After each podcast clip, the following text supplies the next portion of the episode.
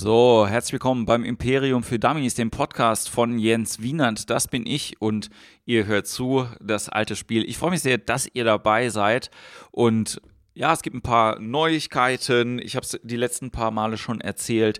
Es gibt äh, ein neues Projekt, das ich gerade am Starten bin. Und zwar heißt das Ganze Improv Comedy.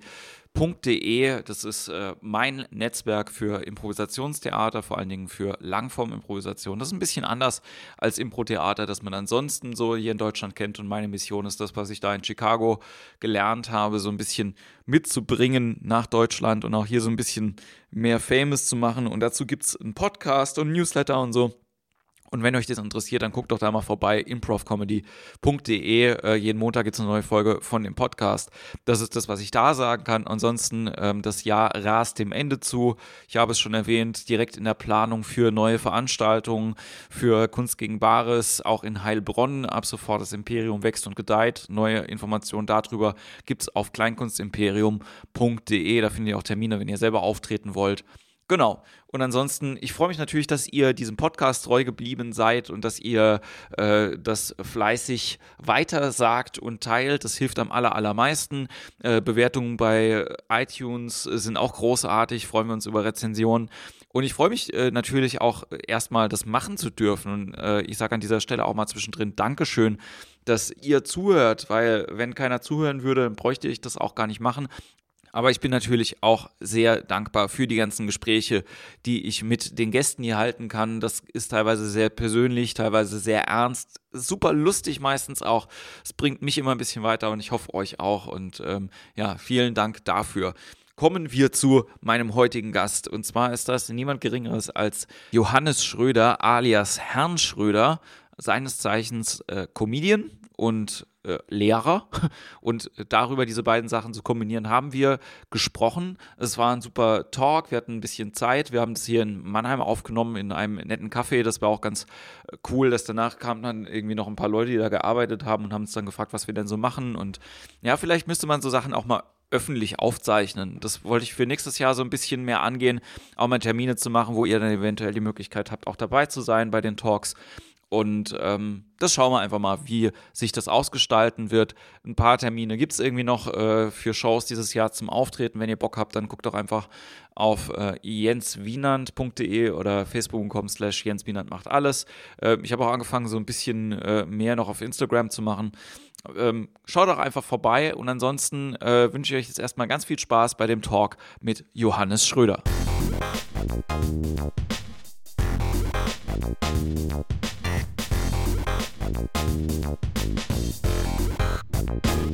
Komm, du bist ja Profi äh, am Mikrofon. Naja, geht so. Ja, also das normalerweise doch, doch, brülle ich dann doch immer rein. Du brüllst und, ins Mikrofon. Und aus Geltungssucht halte ich es mir in den Rachen. ich sitze hier mit äh, Johannes Schröder, Herrn Schröder. Ich freue mich total. Und wir sind quasi mitten im Unterricht schon. Äh, wir reden gerade über Martin Luther oder ich habe äh, angefangen über Martin Luther zu erzählen. Referiere Ma doch nochmal. Martin. Luther hat die Bibel ja übersetzt. Genau. Und nicht ins Deutsche, sondern ins Sächsische. Was halt sehr abgefahren ist. Dann gib mal eine Kostprobe. Naja, zum Beispiel heißt es ja ähm, irgendwie, ähm, wenn sie darben, gebt ihnen Brot oder so. Ne? Mhm. Und es war halt übersetzt mit, und wenn sie darben, sollen sie ihren Knust knuspern. Ja, das fand ich, das finde ich schön. Das ist super. Und Martin Luther ist ja auch nicht der mit I Have a Dream, oder ist es doch der? Nein, das habe ich auch äh, aufgeschrieben, das ist quasi die dritte Pokémon-Generation von Martin Luther. Ja? Martin Luther, Martin Luther Prince und dann Martin Luther King. und das war dann der. Ja. Ich finde aber das Konzept, auch seine, seine Kinder mit einem kompletten Namen nach Prominenten zu benennen, ziemlich geil, muss ich absolut, sagen. Absolut, absolut, so muss es sein. Ja? ja. Also hier gerade wie die Mutter mit ihren drei hochbegabten Kindern, Kaspar David Friedrich. Ja, bei mir wäre es dann eher so Arnold Schwarzenegger Wienand, wenn es ein Mädchen wird. Super. Sehr schön. Genau. Ähm, ja, du, äh, du bist gerade auf Tour. Genau. Ja, du bist eigentlich die ganze Zeit auf Tour. Du hast ja nicht aufgehört zu touren, seitdem es bei dir angefangen hat, oder? Ja, also auch immer wieder Phasen zu Hause, längere, aber viel unterwegs, genau. Viel auf Mixshows unterwegs und jetzt auch mit meinem Solo-Vorpremieren unterwegs. Und das ja ganz oft den Titel geändert hat. Ne? Also kann man ja schon so sagen, es war ja schon ein bisschen Titelhobbing. Ja, jetzt ist aber schon fix eigentlich. Genau, ich glaube, ich, zwei Änderungen gab es und jetzt ist es definitiv World of Lehrkraft. ein Trauma geht in Erfüllung. Ja, schön. Das, äh, du, ähm, du redest davon, wie es ist, Lehrer zu sein, beziehungsweise du spielst. Ich will nicht sagen, dass du wie ein Lehrer auf der Bühne spielst, weil du bist ja Lehrer und du nimmst das einfach mit auf der Bühne, aber es ist trotzdem ähm, ja, eine Mischung aus Stand-up-Comedy und genau, ja. Figurenkabarett, kann mhm. man es schon mhm. nennen. Ähm, ähm, wie lange hast du denn Erfahrung sammeln müssen, bevor du gesagt hast, so ich, äh, also die es reicht jetzt an Material? Die gesamten zwölf Jahre äh, Lehrer sein, habe ich natürlich das Material, sage ich mal, internalisiert, also quasi in den Knochen gehabt. Und vieles, was ich dann jetzt auf der Bühne so darbiete, ist einfach äh, ja, quasi durch den Beruf irgendwie in mich eingeflossen jetzt. Ja? Ja. Also nicht nur, nicht nur diese Stand-up-Sprüche, sondern auch die eine oder andere Lehrerattitüde, die ich da, die ich da sehr gerne aufs Korn nehme. Ne? Und die ich, ähm, ja, ich habe mir das so ein bisschen so auch von der Seele gespielt, so den, den, den Berufsalltag. Und, aber ich, ich bin ja auch gerne Lehrer gewesen. Ne? Ich, das äh, sage ich an jeder Stelle wieder. Also ich habe das schon sehr, sehr ja. vieles auch äh, sehr genossen an dem Beruf und werde das vielleicht auch dann bald wieder mal tun. Also das ist überhaupt nicht ähm, keine, keine Abkehr von dem Beruf. Wie, wie bist du denn dazu gekommen, Lehrer zu werden damals? Also ich meine, das ist immer sowas, das habe ich nie verstanden, auch bei meinen Mitschülern, wenn die gesagt haben, ich studiere jetzt Lehramt, weil ich, also wir hatten halt keine Lehrer, wo man jetzt gedacht hat, das möchte ich auch machen. Mhm. So, also, oder so möchte ich sein. Mhm. Ja, also wie, wie war das denn bei dir?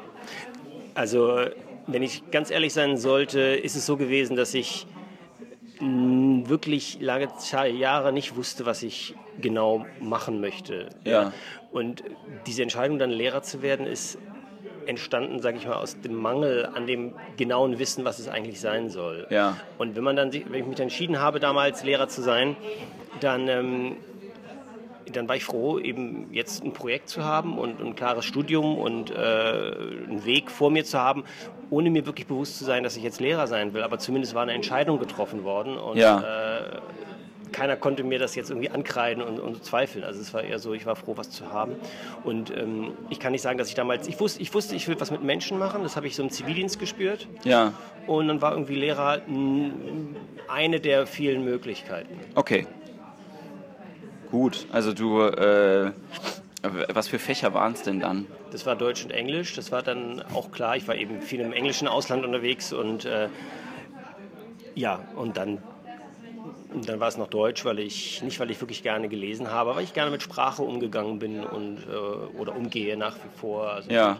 Das schon, das schon faszinierend. Ja und Genau, also ich würde nie sagen, ja, ich, ich wollte unbedingt Lehrer werden aus diesem pädagogischen Impetus heraus. Ganz vieles, sage ich ganz ehrlich, also aus Ermangelung an an einem Wissen, so das ist es jetzt oder das ist es jetzt. Ja. ja. Und auch so eine Scheu, glaube ich, etwas auszuprobieren und etwas anderes zu wagen. Ja, ich hätte ja durchaus auch sagen können, ich werde jetzt hier Journalistin.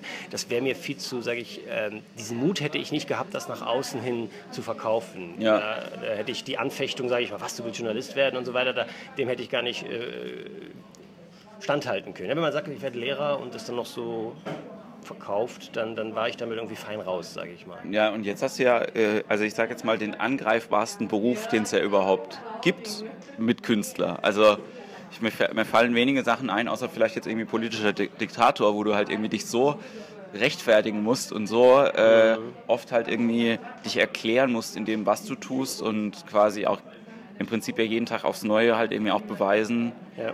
ähm, warum du das tust. Also ich glaube, das ist auch der, das Spannende. Ne? Also klar muss ich als Lehrer auch jeden Tag beweisen. Ich denke irgendwie, der Unterschied zwischen 90 Minuten Unterricht vorbereiten und 90 Minuten Abendprogramm füllen, halt irgendwie, ne? man könnte halt irgendwie beides in der gleichen Zeit auch machen. Ja?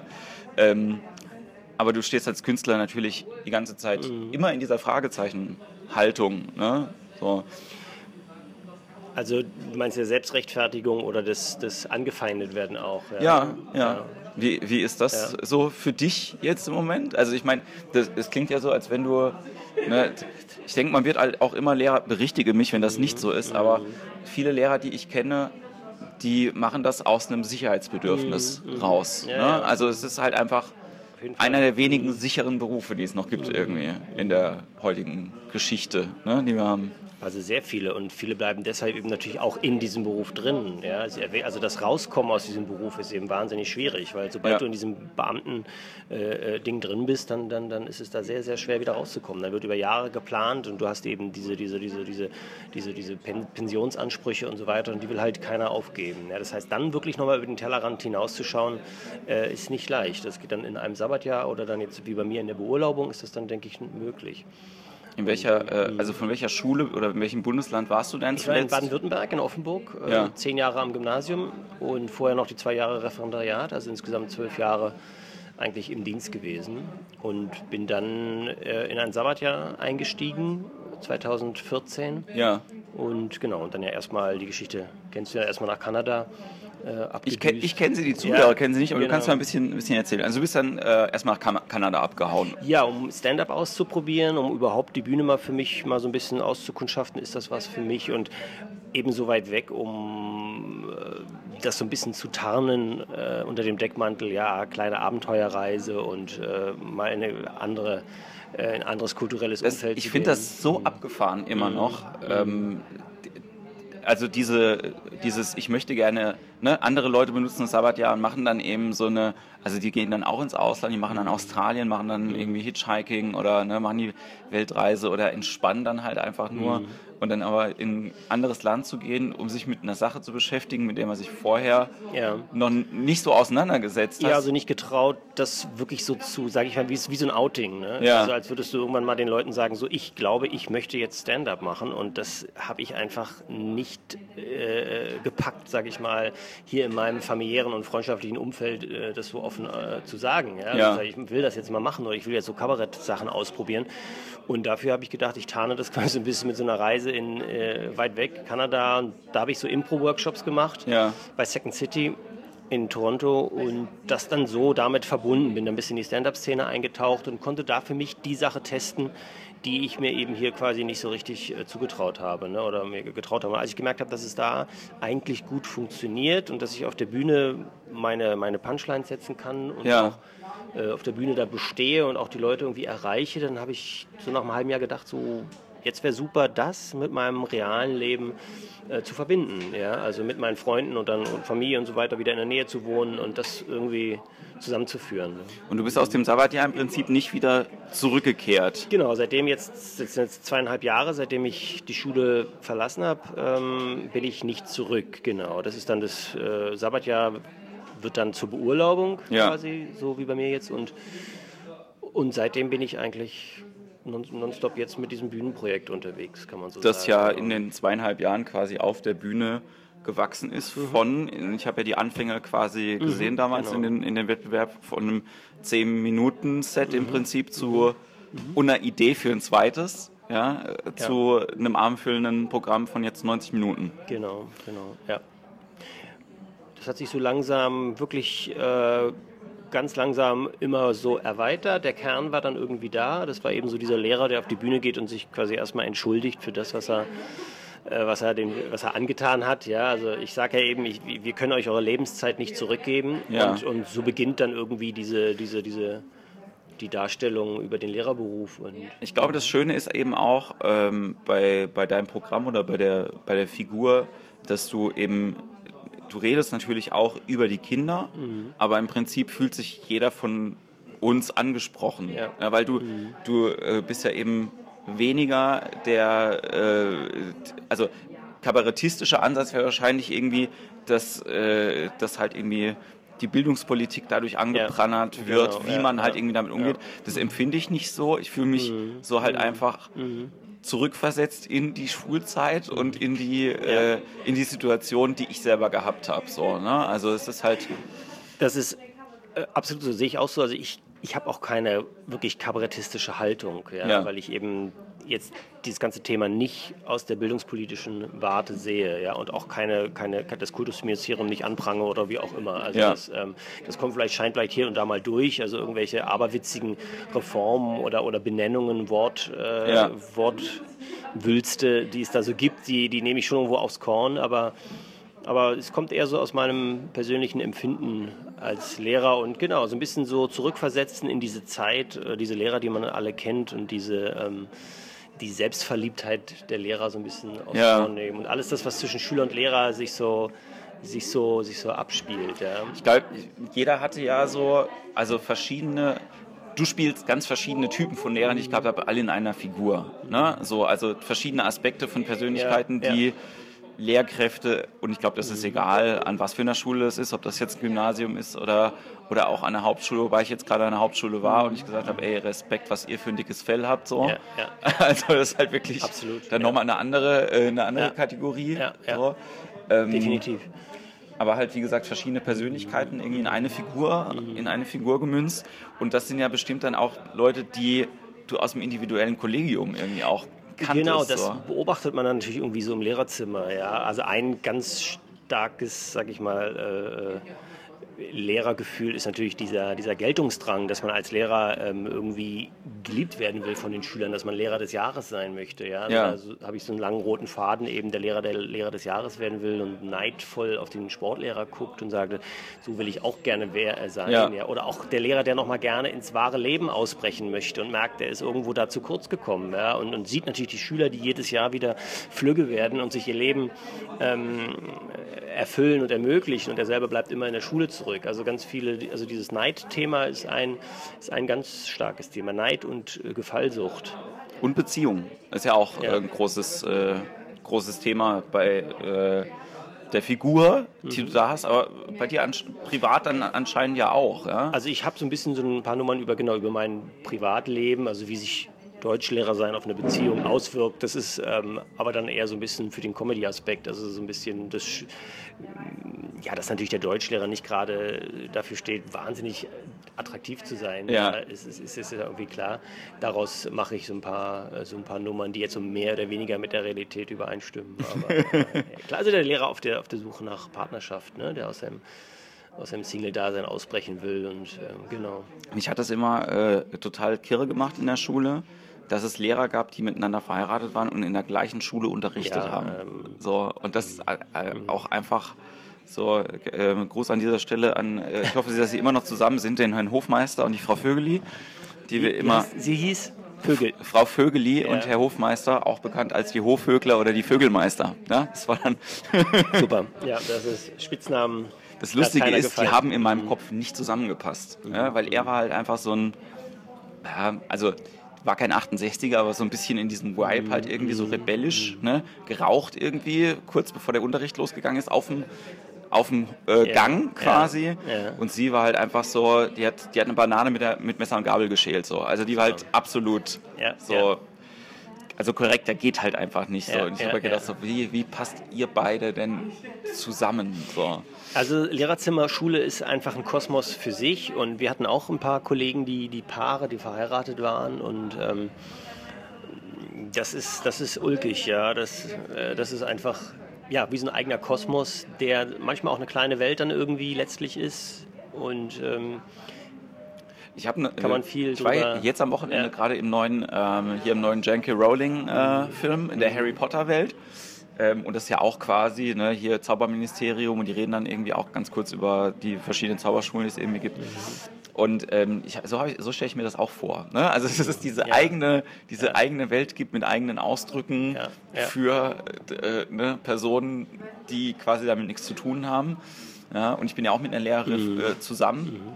Und äh, die hatte ja auch die Möglichkeit, quasi in den gehobenen Schuldienst zu gehen und hat so eine Schulleiterfortbildung gemacht. Und gemeint, so, das will ich einfach nicht. Da bist du einfach zu tief im, Ja, im ja. Hasenloch drin. So. Das, das hat mit der Realität einfach gar nichts mehr zu tun. Das ist einfach Ja, nur ja. noch so Inception auf der dritten Ebene. Ne? Also so. ich höre ich höre auch von vielen äh, Nichtlehrern, auch damals befreundete Nichtlehrer, die sagen, dass wenn Lehrer auf der Party sind, dann, dann reden die natürlich, äh, finden die sich sofort und reden dann wahnsinnig gerne über bestimmte Schüler, ja, die ähm, Mareike aus der 6a und so weiter. Also es ist diese Selbstreferenzialität, also dieses Verharren im eigenen System ist ähm, wahrscheinlich in der Schule sehr stark ausgeprägt. Sicherlich in jedem Beruf, denke ich. Ja, also dann die, die, die, die, keine Ahnung, die Medienleute reden dann nur über Medien und bla. Aber die Öffnung nach außen ist sicherlich bei anderen Berufen ein bisschen, ein bisschen stärker. Kann's, also ich kann mir das ganz ehrlich gesagt bei jetzt so mittlerem Management, bei Mhm. Bosch oder sowas nicht vorstellen, dass die halt mit dem, also mit der Ja. gleichen Leidenschaft, wie diese Gespräche Ja, geführt ja. werden, auch über ihr Thema sprechen. So, ne? Das finde ich, das hast du ja bei, ne? also lustigerweise ist es ja jetzt in der Comedy-Szene genau das Gleiche. Mhm. Ne? So, Comedians finden sich irgendwie, wir reden über über die Auftritte, wir reden darüber, was für ein Depp irgendwie im Publikum gesessen hat. Ne? Also es ist relativ... Klar, man will ja wissen, man will Netzwerken, man will Informationen herausfinden, die einem dann am nächsten Tag eventuell was nützen oder ne, wer, wer was weiß, der ist schon mal einen Schritt weiter. Das ist vielleicht dann im Lehrerberuf auch so, klar. Man informiert sich über die Schüler, über die Hintergründe, ja, über, die, über die Eltern und so weiter, um Dinge besser zu verstehen. Das ist ja auch, das ist ja auch völlig, völlig verständlich. Ja. Ähm, hast du noch Kontakt zu Schülern von dir? Ich habe einige Schüler, die ähm, studieren, zum Teil jetzt in Köln oder auch in Heidelberg. Also ich ja. denke auch, ähm, heute Abend sind äh, ein, zwei Schüler dabei, die sind jetzt dann inzwischen schon fast mit dem Studium fertig gutes Verhältnis habe ich zu Schülern gehabt und habe ich auch jetzt teilweise noch, die damals in der Theater AG bei mir waren. Ich habe ja zwölf ja. Jahre Theater AG geleitet und da ist natürlich zu den Schülern sowieso ein, nochmal ein anderes Verhältnis. Ne? Wir haben diese Projekte durchgezogen, auf der Bühne, Proben, dann diese Aufführung. Das schweißt natürlich irgendwie zusammen und dann, dann hat man so diesen, diese Connection Bühne, sag ich mal. Ja. Und die haben sich auch zum Teil meine Aufführungen angeschaut, entweder Mixshows oder auch im Halbsolo ähm, waren die mal mit dabei, hier in Mannheim ja auch. Ja. Ähm, und das ist sehr, sehr schön und sehr witzig irgendwie, ne? weil ich sage denen dann so, pass auf, wenn ich jetzt auf der Bühne verkacke, kann ich euch sagen, wisst ihr noch damals, ja, wie ihr damals ja. auf der Bühne gestanden habt und so weiter. Also es ist irgendwie, da hat man so was Gemeinsames. Ne?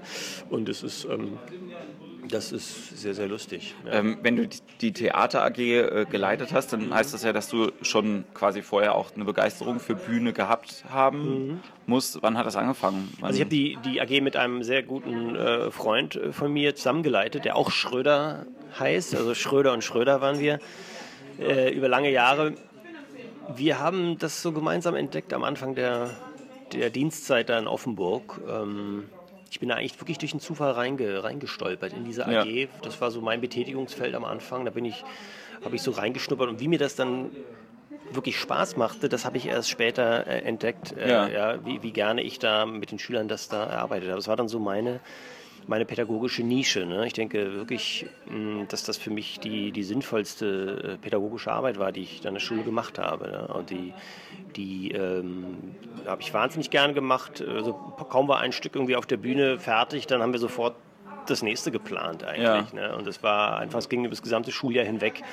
Planen, Proben, Probenwochenenden im Schwarzwald und dann die heiße Phase, dann die Premiere und dann die restlichen Aufführungen, dann die Nachfeier und so. Also das war das war wirklich gut und hat fürs Schulleben viel, viel, viel gebracht. Ja, die Schüler haben sich mit ihrer Schule identifiziert. Die waren, wir waren nachts, haben da nachts in der Schule übernachtet, haben da Aftershow-Party gemacht und ja. ähm, da war Schule wirklich so ein Lebensraum dann geworden. Ne? Da hat man die ganz, ganze Aula haben wir umgebaut für unsere Bühne. Das war mitten, mitten in der Schule drin, im, im, im Foyer quasi. Und so war Schule dann echt Teil vom, ja, so Teil vom täglichen Leben dann in der Zeit. Ne? Und ist leider dann durch das G8, also durch das Wegfall von einem Schuljahr dann auch ja. irgendwo beschnitten worden. Ja, also ich weiß noch, wir hatten äh, mehrere Lehrer bei uns in der Schule, die sowas gemacht haben, die engagiert waren. Irgendwie, es gibt immer noch den, äh, unseren Musiklehrer, den Herrn Schall. mhm. Lustig, dass der so hieß. Und ähm, der hat sich ganz, also ich habe mir meine Schule ja auch deswegen ausgesucht, weil wir in der fünften Klasse Keyboard spielen gelernt haben. Cool. Was ich ja, äh, sehr, sehr cool fand, ja. so, was auch dazu geführt hat, dass ich mit äh, einem 14-Punkte-Musikabitur die. Schule verlassen habe. Aber Bam. jetzt das Witzige, so viel zur PISA-Studie, ich kann ja keine Noten lesen. Ja. Ich habe mich halt einfach durchgemogelt. So, ich konnte halt zählen, ich weiß, wo es C ist und dann geht das einigermaßen. So. Also ich kann das nicht ablesen. Aber auf jeden Fall gab es halt immer Musical AG, äh, ein komplettes, eine komplette Big Band, ein komplettes mhm. Orchester. Mhm. Äh, inzwischen gibt es an der Schule Bläser- und Streicherklassen. Das heißt, du kannst in der fünften Klasse aussuchen, ob du entweder ein Blasinstrument oder ein Streichinstrument aussuchen willst. Ähm, der verkauft zweimal im Jahr hier das große Theater in Ludwigshafen aus mit Wahnsinn, ja. Abendfüllen-Sachen. Ja, Und da ist halt auch viel, ähm, viel Förderung halt irgendwie dabei. Und das honoriert man nicht in der Zeit, wenn man da ist. So. Also da findet man das schön, mhm. aber man mhm. merkt dann eben auch mhm. erst mit so einem mhm. Abstand, was einem das alles gebracht hat oder ja. was für Möglichkeiten das halt eben auch. Aber ich bin so felsenfest überzeugt, dass gerade theaterpädagogische Arbeit oder musikpädagogische Arbeit einfach äh, unglaublich wichtig ist für Schüler. Ja? Also auch nicht nur für Schüler, sondern für Schulleben, für ähm, ja, ich glaube eben auch, dass die, ähm, also ne, heutzutage, wenn du dir anguckst, was wird von jungen Menschen erwartet, wenn die in den Beruf gehen. Mhm. Ja, ähm, wir, hatten einen, wir hatten einen Lehrer, der hat immer gesagt, so, das Ziel von dem Gymnasium ist nicht, euch auf, aufs Berufsleben vorzubereiten. Mhm. Ich war immer sehr beleidigt mit ihm, wenn er mir das mhm. gesagt hat, ähm, weil ich das nicht verstanden habe. Und jetzt kann ich das so ein bisschen besser nachvollziehen, weil ich jetzt halt irgendwie auch denke, so, naja, es, äh, also gerade jetzt irgendwie in heutiger auch politischer Zeit so, sind so Sachen wie Sozialkundeunterricht halt irgendwie mhm. so viel wichtiger mhm. geworden, irgendwie auch als Physik oder, mhm. ne, also ja. wo du dann halt irgendwie denkst so, ey, also ich weiß jetzt, jetzt nicht, wie oft ich das Thema Euthanasie äh, zum Beispiel in verschiedenen Fächern durchgenommen hatte. Ja, so. in wahrscheinlich allen äh, fächerübergreifenden Kombinationen. Also ja. wirklich, also mhm. dreimal in Bio auf jeden Fall, dann mhm. einmal in, äh, in, in, Sozialkunde, mhm. einmal in Deutsch mhm. und in ja. äh, Religion natürlich. Ja, Ethik. Sich mal. Ja. Aber die Schüler, wenn sie so eine, so eine Theateraufführung äh, durcherlebt haben, dann sind die danach wirklich, äh, sieht man denen an, dass die, dass die einen Kopf größer geworden sind selber. Ja. Ne? Also das sieht man manchmal wirklich nach so, einer, nach so einer Premiere, sieht man so die Schüler dann so strahlen und so. Also dann gehen die wirklich einen Schritt in ihrem Selbstbewusstsein weiter. Ne? Und, äh, also Wie war denn deine Schulzeit? Du bist in Berlin zur Schule genau, gegangen? Genau, ich bin in Berlin ins Gymnasium gegangen und ähm, ich war ein völlig verschüchterter Schüler. Also ich bin bei jeder Frage knallrot geworden. Ne? Also ich war ganz zurückgezogen. Ich war... Ähm, sehr schüchtern. Ich habe es als wirklich traumatisch empfunden, wenn mich so ein Lehrer einfach so drangenommen hat, ohne mhm. dass ich mhm. mich gemeldet habe. Ne? Das ja. war ganz, ganz schlimm. Und dann habe ich das echt noch so ausgesessen. Das heißt, ich habe gar nichts gesagt. Ne? Und ich gesagt, ja, Johannes. Und dann war so Schweigen, knallrot, ja, Hände wurden feucht. Und dann habe ich einfach gehofft, dass er darüber, also ich konnte noch nicht mal sagen, ich weiß es nicht. Das habe ich dann vielleicht ja. so in der Oberstufe mal geschafft zu sagen, einfach keine Ahnung oder so. Also soweit, also sehr, sehr verschüchtert, aber ja, ich habe es irgendwie, irgendwie habe ich mein 3,0 Abitur gemacht. Ja. Habe ich es jetzt gesagt? Ja. Du hast ein 3,0 Abitur gemacht. Genau, ich habe ich hab 3,0 Abitur gemacht und in Berlin. Ne? Das wäre ja hier, ach, darf man gar nicht sagen. Genau, 3,0 Abitur. Es war relativ äh, unberühmt, würde ich sagen. Sind, sind die Sachen, die du auf der Bühne erzählst, auch noch quasi ein bisschen davon auch aus der Sicht noch gefärbt? Also glaube ich nicht. Ich glaube, das ist, das ist irgendwie so weit weg. Irgendwie meine eigene Schulzeit, da komme ich, irgendwie, komm ich irgendwie gar nicht hin. Also das ist das ist schon wirklich richtig weit weg so, ja. Ich habe da auch ganz wenig Erinnerungen dran. Ich weiß nur, dass es für mich eben eben sehr viel mit Scham zu tun hat, da sich zu melden und so. Und ähm, ja, ich war auch ein Spätentwickler, also ich war immer vier, fünf Jahre hinterher. Ja, wenn die schon da mit Freundinnen da irgendwie hatten, dann war ich, habe ich gerade mal so über den Tellerrand rüber geguckt. Ne? Wahrscheinlich und, viel äh, gelesen irgendwie auch in der Zeit. Ja, was, ja, kann ich nachvollziehen. Ich hab, genau, aber eher so Donald Duck. Ich habe wirklich ganz viel Mickey Mouse, also Mickey Mouse, Donald Duck gelesen, sowas, ja. ne? der kleine Nick.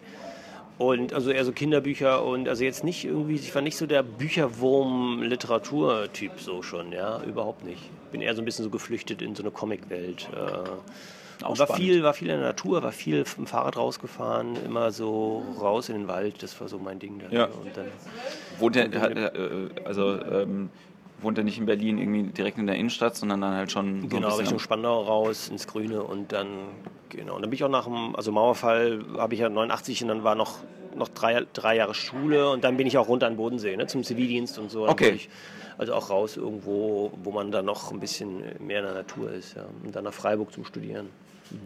Das, so rum ist das sehr ungewöhnlich. Ist, ne? absolut, ist auch völlig uncool. Es ist genau falsch rum. Ja. Alle sagen, wir wollen nach Berlin. Es ist genau die, die uncoolste Kombination von Werdegang, die du dir vorstellen kannst. Ja, genau. Hättest du, weißt du, wärst du, wärst du am Bodensee geboren, hättest in Freiburg den Zivildienst gemacht, wärst dann ja, nach Berlin gegangen. Genau, es, so. ist, äh, es ist leider genau andersrum gewesen. Genau. Aber so, äh, man sucht es ja nicht aus. Ne? Es ist ja, ja ähm, wo hast du denn deinen Zivildienst gemacht? Dann am Bodensee in einem äh, Heim für Mehrfachbehinderte äh, in der Nähe von Ravensburg und das war ein tolles, ganz, ganz, ganz tolles Erlebnis, ne? tolle Erfahrung und da habe ich auch dann, da kam so meine, meine Idee auch Lehrer zu werden, also weil ich einfach den sozialen Umgang, ja. das Fördern und sich einsetzen und so Gestalten von, von, von sage ich mal, ja, äh, Alltag für jemanden, das, das, äh, das hat mir gut gefallen. Ne?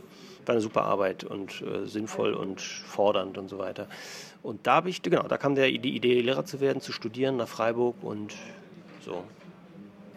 Und ja. nicht weggekommen aus, aus dem genau, schönen Baden-Württemberg. Aus dem Baden-Württemberg nicht wiedergekommen, genau, so war es. Ja, ja. Und dann Referendariat gemacht in Stuttgart, zwei Jahre. Ja. Und da hatte ich ja schon mal ein Sabbatjahr. Ne? Da hatte ich ja danach im Ref so ein bisschen so Bauchschmerzen und so weiter. Also ich konnte mir nicht vorstellen, sofort in den Beruf zu gehen. Und Ja. bin dann eben erstmal noch ein Jahr nach Spanien. Ah, okay. Genau, ich habe dann quasi nochmal ein Jahr Anlauf gebraucht, um dann zu sagen, so jetzt mache ich diesen Was hast du denn in. Spanien dann gemacht? Da war ich in so einer Biofarm in Bilbao am, an der Küste im Baskenland Mhm. und habe da einfach äh, gesät, gejätet und äh, Hausrenovierungsarbeiten gemacht und dann dabei Spanisch gelernt. Dann so ein bisschen durch Spanien durchgetingelt mit dem Auto unterwegs gewesen nach Galizien. Dann war ich in Mallorca und habe hab da irgendwie rumgearbeitet für ein Jahr und landete dann an der deutschen Schule in Barcelona. Ah, okay. Weil ich dann, dann war ich in Barcelona, dachte ich, boah, coole Stadt, hier will ich wohnen. Und das Einzige, was ich aber an Qualifikationen aufzuweisen hatte, war eben mein, mein Staatsexamen. Und dann Ja. äh, war ich da bei der deutschen Schule, da fiel prompt jemand aus. Und da habe ich dann noch vier Monate da Deutsch unterrichtet wieder. Ne? Und dann rief an meinem Geburtstag dann der Schulleiter aus Offenburg an und hat gefragt, willst du nach Offenburg kommen an die Schule? Ja. Und dann habe ich gesagt, ja, ich will. Genau. Und dann warst du verheiratet mit dem deutschen Und dann Staat. war ich in Offenburg am Gymnasium gelandet. Genau, was aber super war, weil ich hatte da sofort ganz viele, wirklich bis jetzt, bis zum heutigen Tag sehr, sehr gute, äh, sinnv- also richtig schöne Freundschaften, ja, die, Ja. die auch Bestand haben und die sich langsam entwickelt haben. Da hat sich in dieser Zeit in Offenburg ganz viel Positives für mich entwickelt. Ja. Also, also einfach festes soziales Netzwerk und, und das ganze Schulkollegium war einfach super. Ja. Es war da eigentlich perfekte, sage ich mal, Rahmenbedingungen, um da diesen Job da, da hineinzuwachsen. Ne. Ja. Das wäre mir auch an, sonst nie gelungen, ja, wenn ich da nicht diese, diesen engen Freundeskreis gehabt hätte. Und auch die Theater AG zusammen hat mir, das hat mir das Schulleben überhaupt erst ermöglicht. Ne. Haben deine, äh, deine Kollegen denn oder äh, mal gesehen, was du machst? Äh, jetzt sind mal ein paar Kollegen da gewesen, drei, vier so, die haben sich mal zu einer Show äh, dann bewegt und genau, so ein bisschen HB ist mir das noch so ein bisschen unangenehm so, weil ich immer denke, oh wei, das ist ja, das sind so wie so zwei, Ja. zwei Welten, die da zusammenkommen. Also ich habe bis jetzt noch nicht wirklich so beworben, so kommt mal, aber es wird jetzt sage ich mal immer mehr, so dass ich mich auch traue zu sagen, ja komm, schaut es euch an, das mache ich jetzt.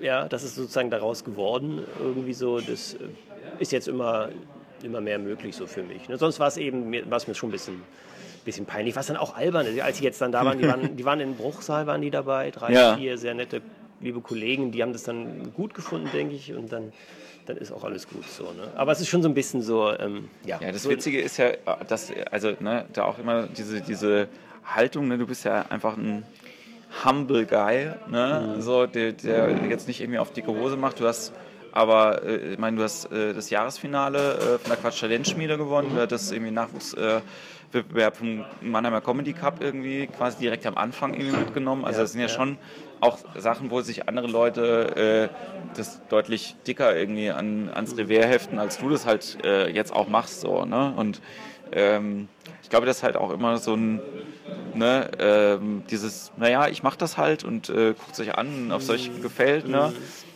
Gibt ja viele Leute, die dann auch, glaube ich, einfach ein bisschen be besser so ins Rampenlicht geschubst werden müssten, Ja, ne? ja, Ähm, damit das halt irgendwie ein bisschen präsenter ist. Ne? So, Im Prinzip, keine Ahnung, was jetzt dein größter Auftritt war, ja, aber äh, Äh, schwer zu sagen. Du meinst groß im Sinne von Ja, ja. Zuschauerzahlen oder so? Vielleicht so bei 400 Leuten mal im, im Savoy-Theater in Düsseldorf mit, Ja. mit, mit Nightwash. Ähm, schwer zu sagen, wobei auch mein, mein, meine, meine Solo-Vorpremieren, das waren für mich, denke ich, so die schönsten Erlebnisse jetzt. Also einmal Ja. Fulda, da waren, da waren äh, über 100 Leute da, weil der ein Freund von mir, der Bene Reinisch, ganz viel Werbung dafür gemacht hat. ja, Ähm, da hatte ich jetzt noch eine Vorpremiere in Düsseldorf im Takelgarn-Theater. Und das hat mir persönlich einfach die, die größte Freude gemacht, ja, dieses Ja. Solo zu spielen und ähm, in diese Länge auch mal zu gehen der Darbietung und auch mal ruhigere Töne anzu, anzuschlagen. Also ich, ich sehe mich halt nicht als, als Stand-up-Gag-Maschine. Ne? Das, Ja. ist, das, das merke ich, dass das so am Anfang so war. Ähm, klar, wenn man so in diesen Stand-up-Clubs unterwegs ist, ist das eben das Format, was am besten Ja. funktioniert. Ja, ein Gag nach dem anderen und möglichst One-Liner und, und schnell und zackig und, und, und, und nach vorne raus. Ich denke, das funktioniert auch bei der Talentschmiede letztlich am besten, Ja. um schnell zu überzeugen. Aber so sehe ich mich eigentlich jetzt, sage ich mal, in meinem Solo überhaupt nicht. Ja? Da, Ja. da ist es gut, wenn man auch solche Phasen in seinem Set hat, dass man mal so ein paar Gags raushaut. Aber dann finde ich es für mich viel erfüllender, dann wieder auch ruhiger ein bisschen zu werden, so ein bisschen mit, mit Attitude zu arbeiten und mal ganz ruhig, vielleicht auch mal was zu lesen, mal was Kleines hier oder da, vielleicht was, was Nonverbales, Visuelles zu machen. Ja, Ja. Jetzt habe ich so zwei kleine Hörspiele in meinem, in meinem Solo mit Cool. drin. wo es nur so um Atmosphäre geht. Ne? Ja. Und äh, also noch andere Töne und das macht mir wahnsinnig viel Spaß. Und das zu kombinieren, ja, also zum Beispiel ein Hörspiel, da arbeite ich jetzt noch dran, aber es ist einfach eine Atmosphäre, also Lehrerzimmer-Atmosphäre, Ja. ne? verschiedene Geräusche, Geräuschkulisse Lehrerzimmer, welche, Ja. Welche Gespräche laufen da so ab, ne? und dann immer wieder die Kaffeemaschine und so und dann kommt irgendwie so, kommt ein Lehrer rein, der die ganze Zeit nur nörgelt, ja, und dann ist da die andere, die da, die da irgendwelche pädagogischen Konzepte runterleiert, ja, Ja. Und, und das alles übereinander gelagert, ne? also so sowas finde ich spannend auch zu, zu erarbeiten. So. Als Klanginstallation. Ja, genau. Und äh, das ist. Äh, und das so zu mischen, also so eine Elemente, dann natürlich diese Stand-up-Elemente und ein bisschen Interaktion mit dem Publikum. Also sind so, und das ist schön, das im Solo zu erleben und zu erarbeiten und so. Also ich hatte jetzt nach meinen Vorpremieren war ich immer sehr äh, inspiriert. Ne? Und Ja. dann den ganzen nächsten Tag habe ich mir noch Ideen aufgeschrieben, sozusagen in die Richtung könnte es noch gehen und in die Richtung könnte es noch gehen. Ähm, das, ist, das ist ein super Gefühl gewesen. Ne? Und ja. Aber es ist auch schon spannend, dass du, äh, dass du eben sagst, naja, also ne, äh, so diese Kurzauftritte, die man irgendwie hat, so eine Viertelstunde, dass die halt eine andere, eine andere Taktung irgendwie auch haben müssen, einen anderen ja. Rhythmus, ein anderes, Ja. äh, eine andere Dynamik als eben ähm, auch eine, äh, eine Solo-Show, wo dann halt eben ja auch vielleicht Sachen funktionieren, weil die Leute dich dann schon kennen, weil sie Genau. sich Ja, dann auch schon auf die Welt eingelassen haben und dann auch mal drei Minuten ohne Lachen einfach nur interessiert zuhören, ja. Absolut, genau. Ja. Und äh, vielleicht auch sowas, ne, was ja gerade bei dir äh, äh, viel eigentlich mit ins Gewicht spielt, dass Ironie dann halt auch funktioniert. Weil das ist was, was normalerweise in den Kurzauftritten bei den wenigsten Leuten funktioniert. Also Ironie ist halt so, Das muss ich dann erstmal im, im, im Kopf so ein bisschen verankern, wie jetzt derjenige tickt da drauf Genau. auf der Bühne. Ne? Wie, wie sieht er die Welt? Ja. Äh, und, und dann weiß man, okay, das ist jetzt wieder so gemeint wie vorhin. Ja, diese Lebensperspektive wiederholt sich jetzt und dann kann man das besser einordnen. Ja? Ja.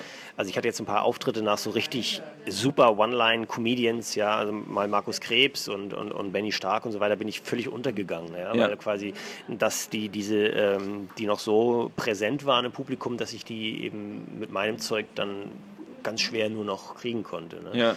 Und, und da muss man das einfach richtig für sich einordnen, glaube ja, ich. das ist halt, ne, das äh, ist halt so ein bisschen manchmal auch bei so, bei so Mixshows, ne, wenn man das mit so einem Menü im Restaurant vergleicht, ne, da kriegst du halt irgendwie so Steak mit Kräuterbutter halt irgendwie vorher Ja. und dann äh, hi- hinterher gibt es dann halt so einen feinen Feldsalat irgendwie mit Croutons. So. Ja, ja, ja. Der an sich für sich genommen wunderbar schmecken würde, Genau. aber danach hast du dann auch keinen Bock mehr drauf. Ja, genau, das ist natürlich ein, äh, ein perfekter Vergleich, ja. Und sonst schmeckt, bei der Oma schmeckt auch die Kartoffelsuppe super, da willst du nichts anderes haben. Ja. Ja. Das ist eigentlich auch ganz, äh, ganz lustig, weil ich auch mit, äh, mit Lena Liebkind immer, wir haben den, äh, den Begriff intern ja die Bratwurst-Comedians, äh, was ja einfach nur äh, auch äh, die Kollegen bezeichnet. Das ist gar kein Diss, aber halt auch Leute, die halt sich selbst trauen, auf so fest festen ähm, irgendwie Open Air zu spielen und so, was das Schlimmste ist, finde ich persönlich, was man machen kann. Hölle. Ich kann, ja, egal. Das wird bei dir auch gar nicht funktionieren. Also Nee, genau. Also ich habe ein, zwei Open-Air-Erfahrungen und äh, davon war eine richtig schmerzhaft in, wo war das, Erlangen oder so, Nürnberg, keine Ahnung. Und Ja. das war, das funktionierte gar nicht. Das hat damals auch noch ziemlich wehgetan so. Ne? Das würde jetzt auch wieder besser einzuordnen sein, aber ja. Genau. Das Wie, ist, wie, ist, wie ist das? Also äh, kannst du so Kränkungen irgendwie oder so, so Misserfolge inzwischen besser Ein bisschen besser geht's, ein bisschen besser geht's schon, wenn man das so einordnen kann, woran es gelegen hat. Das dauert aber dann immer noch mal ein, zwei Tage. Ist das, steckt das so tief in den Knochen drin, dass man da, dass man da irgendwie gescheitert ist, ne? oder dass man eben leider die Leute nicht erreicht hat. Und das ja, genau. Also tut dann mal ein, zwei Tage noch so weh und dann kann man überlegen, woran lag das. War an der eigenen Haltung. Ich habe manchmal das Gefühl, manchmal war ich zu überheblich, manchmal war ich zu, zu besserwisserisch, zu, zu ironisch, zu zynisch. Ja.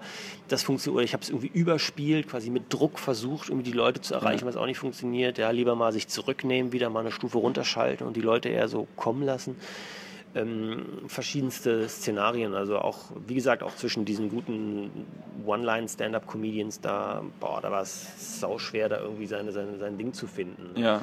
Und ähm, ganz glücklich bin ich jetzt, also wo ich merke, Solo äh, funktioniert, muss man zwar noch sehr, sehr viel dran arbeiten, aber, aber das, das funktioniert irgendwie, wird das, ja, und, und, und dass man da dann seine seine Dinge hat, die, die, die, die einem auch Freude machen zu tun. Ja? ja auch mal wirklich, ich habe so eine Nummer noch über Sabbatjahr, über Lebensentscheidungen quasi, die ganz, ja. die ganz ruhig abläuft und wo, wo nicht viel passiert und so, ein bisschen Sprachspiel, ein bisschen Beobachtungskomödie, wo keine Punchlines sind und so. Ne? Und das, ja. ist, äh, das, macht, das macht mir auch viel Freude, ne? dass man das dann auch mal auch mal dann ausspielen kann. Ja. Hast du, ähm, du hast dein äh, Programm mostly selbst geschrieben, ja. nehme ich an. Mhm. Hast du denn, bevor du angefangen hast mit Comedy, schon dann auch überhaupt geschrieben oder so, wenn du sagst, dass du nicht so ein Literatur ähm, nee, genau. ich hab, Kind gewesen bist? Ich, ich habe tatsächlich, glaube ich, sogar noch in Offenburg, als ich die letzten zwei Jahre Lehrer war, habe ich immer mal so ein paar Ideen aufgeschrieben, so ja. für Comedy, ne? so ein paar äh, einfach so ein paar Sätze hingeworfen und so ein paar Sachen, über die ich, äh, die ich witzig fand.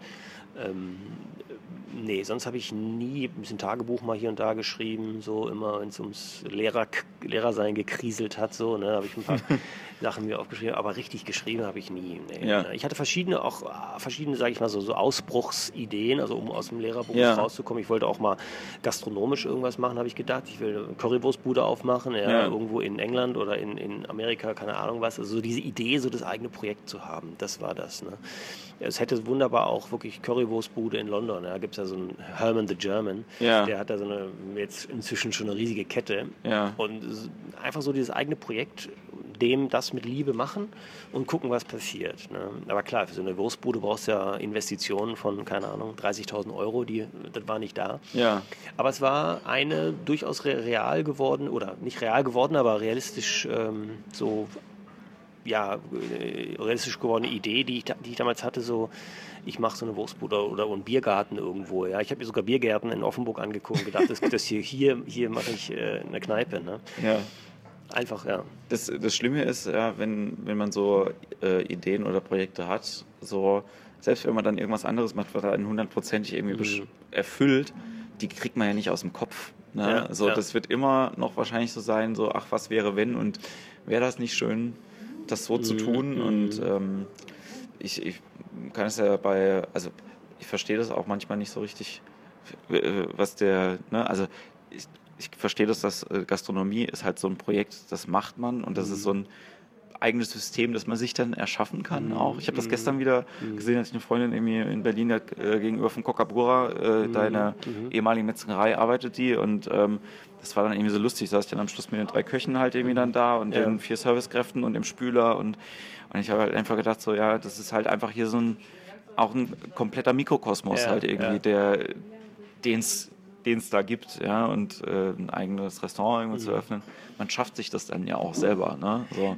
Aber das hatte damals einen riesigen Reiz auf mich auch, ja, dass du, dass du was, was machst, was aufbaust oder was, ja, und das nicht hinauswirfst in die Welt und guckst, ja. guckst was passiert, wie kommt das an, ja. Und ich denke, wenn du das jetzt mit Liebe machst, ja, wenn du quasi wirklich mit Liebe deine Wurst oder was auch immer, ja, ja. ja äh, kann irgendeine gastronomische Idee sein oder irgendwas, wenn man das quasi äh, ja, wie so ein Projekt äh, betrachtet. Ne? Das finde ich aber spannend, was passiert dann? Ne? Was, was würde passieren, wenn man das jetzt quasi äh, raus, äh, rauswirft in die Welt? Ne? Ja, da hast du dir jetzt mit, äh, mit einem Comedy-Solo äh, nicht gerade das einfachste Projekt irgendwie ausgesucht gehabt, ja. um zu starten. Ne? Also war dir bewusst, wie viel, wie viel da auf dich zukommt, als du angefangen hast? Ähm, nee, also ich habe ich habe damit noch überhaupt nicht gerechnet. Es war, ging mir nur mal erstmal diese Hemmschwelle zu überwinden, das überhaupt zu tun. Ja, ja. Überhaupt mal sieben Minuten auf die Bühne. Ich mache es jetzt einfach mal und gucke, was passiert. Ne? Ähm, das war die einzige Motivation, auch da wirklich nach Kanada zu fahren. Ich will mal Stand-up machen. Ich mache das jetzt einfach mal und dann mal schauen.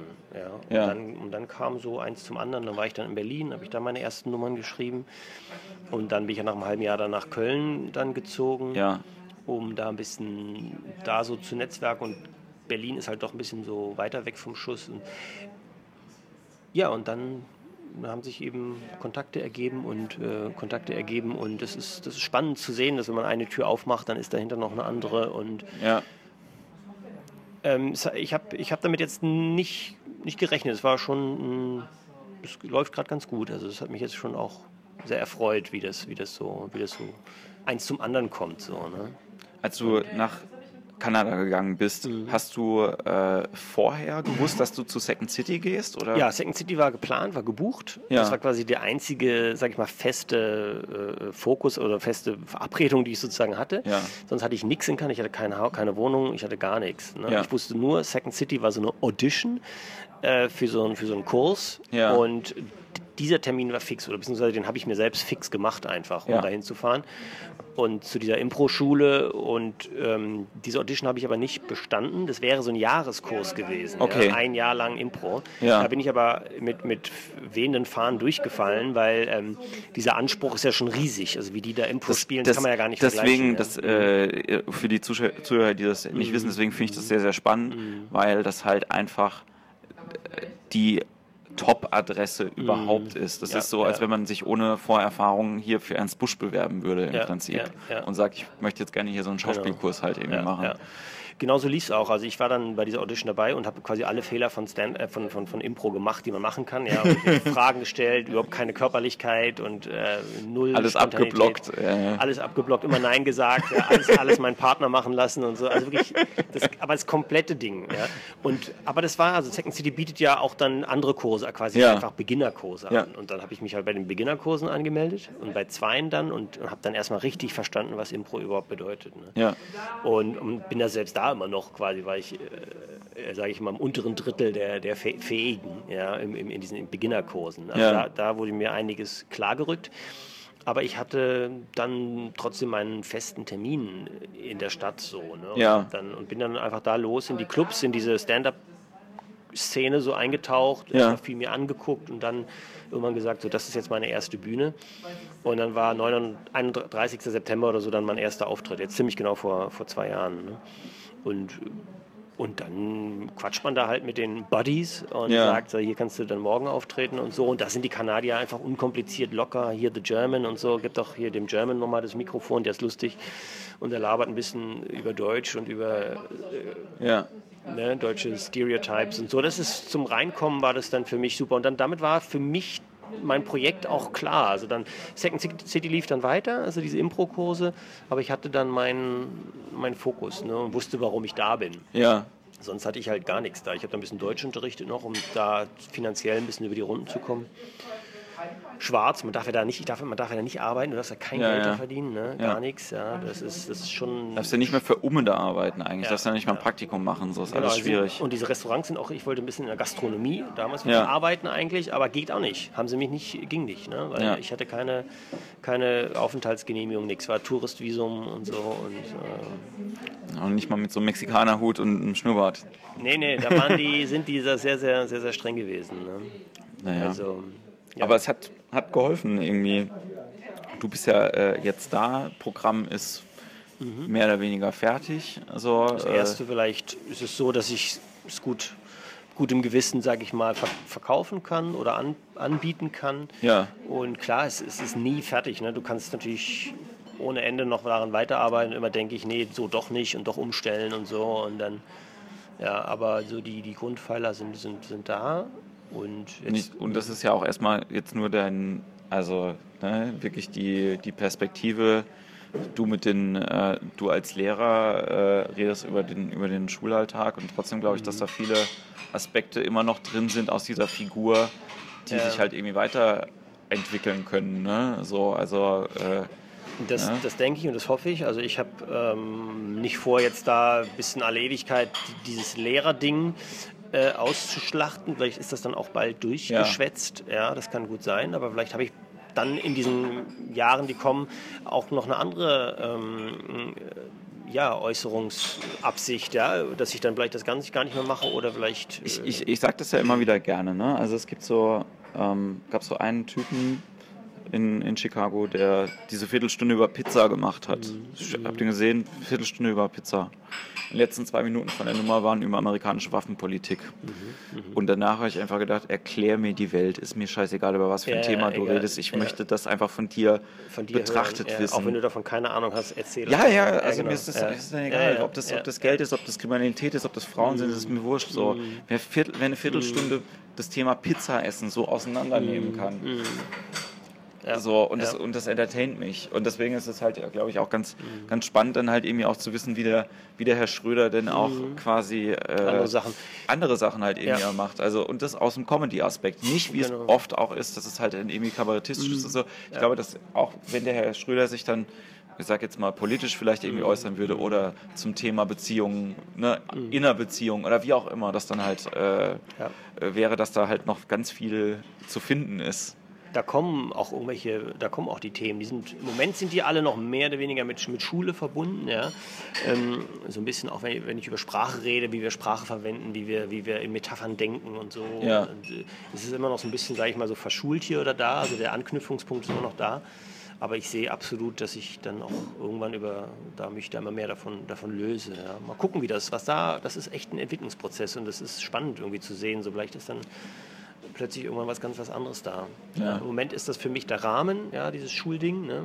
Und in diesem Rahmen läuft es gerade so, dass ich mich damit gut wohlfühle und so. Und, und mal gucken, vielleicht brauche ich den irgendwann dann nicht mehr. Und, das kann ich echt nicht sagen gerade. Mhm. Was, was für äh, gibt es für dich denn auch Gemeinsamkeiten jetzt quasi so dein, dein neuer Job irgendwie als äh, Comedian hat mit dem, mit dem alten Job? Äh, mit dem alten.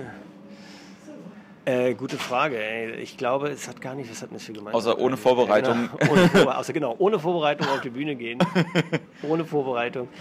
Ähm, ich glaube, ich weiß auch nicht, wie, wie soll ich, also es, wichtig ist einfach die, es gerne zu machen. Also die Konzentration so, die ist schon da und, und ähm, was gibt es für gemeinsam? Richtige, meinst du, so, so, so auf, also aufstehen ist gar nicht. Ne? Ich kann lange, ja. lange pennen, natürlich, das ist klar. Ähm, ansonsten hat sich Tagesstruktur ist gar nicht mehr, ist gar nicht mehr vorhanden irgendwie. Trinken die Kollegen weniger oder mehr? Äh, identisch, würde ich sagen, gleich viel gleich viel, viel, viel Orgakram doch auch, also viel so mit Terminen und so hin und her gewursteln. Ne? Ähm, ich habe leider auch dieses, dieses, dieses Aufregungsgefühl nach wie vor noch vor jedem Auftritt. Das hatte ich eben auch als Lehrer. Also dieses vor der Gruppe stehen hatte ich immer wieder, war immer mit Bauchschmerzen verbunden. Das ist auch ja. noch, ist es ganz ähnlich eigentlich irgendwie so dieses, boah, wann ist es, wie ist dieser Abend heute und wenn es dann rum ist, dann große Erleichterung. Also Aufregungsbauchschmerz ist eigentlich war, auch noch war da. Das, war das denn auch, also das interessiert mich ja dann schon, mhm. weil wenn du einen Impro-Kurs gemacht hast, mhm. meistens ist es danach ein bisschen besser irgendwie genau, bei, absolut, den, bei ja. den Leuten. So. Ja, ja, aber es war für mich jedes Mal, nach wie vor ist es immer Hölle, wieder, wieder diesen Sprung zu wagen hinein, rein in die Situation, ja. rein in das, was dann passieren soll und wird und kann. Und, und du hast keine Gewissheit, was das bedeutet, ne, wo, wo der Weg hingeht. Du musst dich dann leider in diesem Moment irgendwie öffnen. Und das musst du, auch wenn der Text noch so gut auswendig gelernt ist, es, es, es, es wird nie funktionieren, wenn du dich nicht irgendwie ein Stück weit der Situation ergibst und dich dahin gibst ja, mhm. und sagst so, so, mal schauen, was da ist. Und ich reagiere darauf. Ja. Ich bin dann einfach nur da in dem Moment und gucke, was passiert. Und wenn das nicht, wenn du das nicht machst, dann wird es immer irgendwo steif bleiben. Ja. Dann, das heißt, man muss sich leider, äh, oder leider, aber man muss sich eben dann der Situation öffnen ne, und sagen, so, jetzt mal gucken. Ja, braucht nur einer reinrufen, ein Heckler von links oder ein Kommentar von rechts oder der Lacher, der da eben nicht kommt. Ja. Und dann, dann ist die Situation komplett neu. Ja. Ja, würde ich sagen, an deiner Stelle halt ein Klassenbuch einfach dann mitnehmen auf die Bühne, nach dem Namen fragen und die Eltern informieren. Und oder? die Eltern informieren.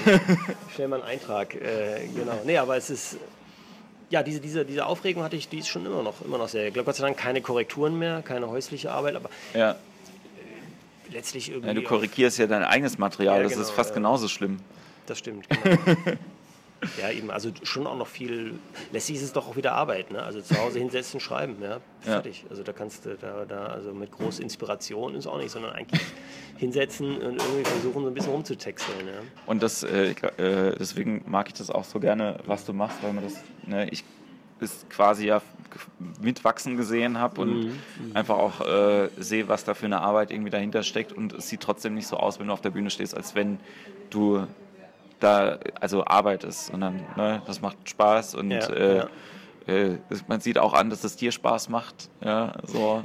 Es also, ist dann auch, sobald man auf der Bühne ist und dann, wie gesagt, sich diese Situation da auch dann da äh, hingibt, dann, dann ist es natürlich schön und ich, dann genieße ich das auch. Ne? Ja. Und dann, dann ist es eben diese Rolle, die man spielt, die Mischung aus Rolle und Stand-up und und wenn man merkt, dass man, es ist halt immer eine Kommunikationssituation. Es ist niemals ein Abspulen von irgendwas, ne, sondern es ist ein Kommunizieren mit der Situation, mit dem Publikum. Ne. Es ist deshalb auch immer anders. Also Und wenn diese Kommunikation gelingt, wenn die, wenn die, wenn die weiterläuft, dann ist das, ist das schön. Ja. Es gibt auch einige Auftritte, wo eben die Kommunikation nicht funktioniert hat. Ne? Wie gesagt, das ist Gott sei Dank wenige, aber, aber das ist dann echt schmerzhaft auch, ne? klar. Ja, wenn das wir wollen hoffen, dass die, äh, dass die positiven Erfahrungen überwiegen. Äh, wie finden die Leute dich im Internet, Johannes? Unter www.herrschröder.de. In einem Wort mit OE geschrieben? Nee, mit Ö. Mit Ö, mit Ö, mit okay. Ö genau, in einem Wort mit Ö, also www.herrschröder.de mit Ö. Und das funktioniert ja inzwischen, ne, dass man wirklich das Ö eingibt. Ja. Und äh, das heißt, die, ja, genau. die äh, Leute mit einer englischen Tastatur sind gefickt. Genau, es ist tatsächlich ein bisschen hier auf Deutschland begrenzt, aber, ja. aber so ist das. Genau. Ja, Herr Schröder.de, da sind äh, das auch ein Video und klar, Termine, alles, alles da. Ne?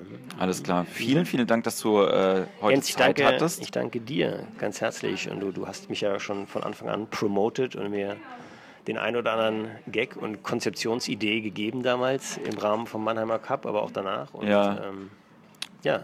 geschenkt. Man freut sich ja, äh, wenn dabei. Nee, nee, aber du weißt, ich weiß noch sehr genau, die damals, die damals, die Gespräche damals vor dem Cup, während des Comedy Cup, Cups und so weiter, das gute Zusprechen und so weiter und sagen, hier, mach das, die Idee ist geil und so, das, das, das hat äh, mir den absolute Starthilfe gegeben ne? und war die Starthilfe überhaupt mit, mit Roland zusammen. Ja. Ja, ich glaube, es ist auch einfach, äh, einfach wichtig, ähm, ne? und äh, damit kann man ja auch heute aufhören, ähm, ne? Das eigene Projekt zu starten so, ja. und Leuten den Mut zu geben, wenn man ja, sieht, ja, dass da ein Projekt da ist. So, genau, ne? Sachen anzufangen erstmal und dann zu gucken, und genau, das wie ist das so, läuft. Das ist so wichtig, diese gute, gute Zurede, guter Zuspruch, ne? mach das, das, das ist hier und da kann man was verändern oder so oder da guckst du mal, aber dann einfach sagen, los, los geht's. Ne? Genau. Vielen Dank, dass du da warst. Schön, dass ihr zugehört habt. Wenn ihr ein Projekt habt, dann startet es heute. Na? Bis genau, bald. in dem Sinne. Macht's gut. Ciao. you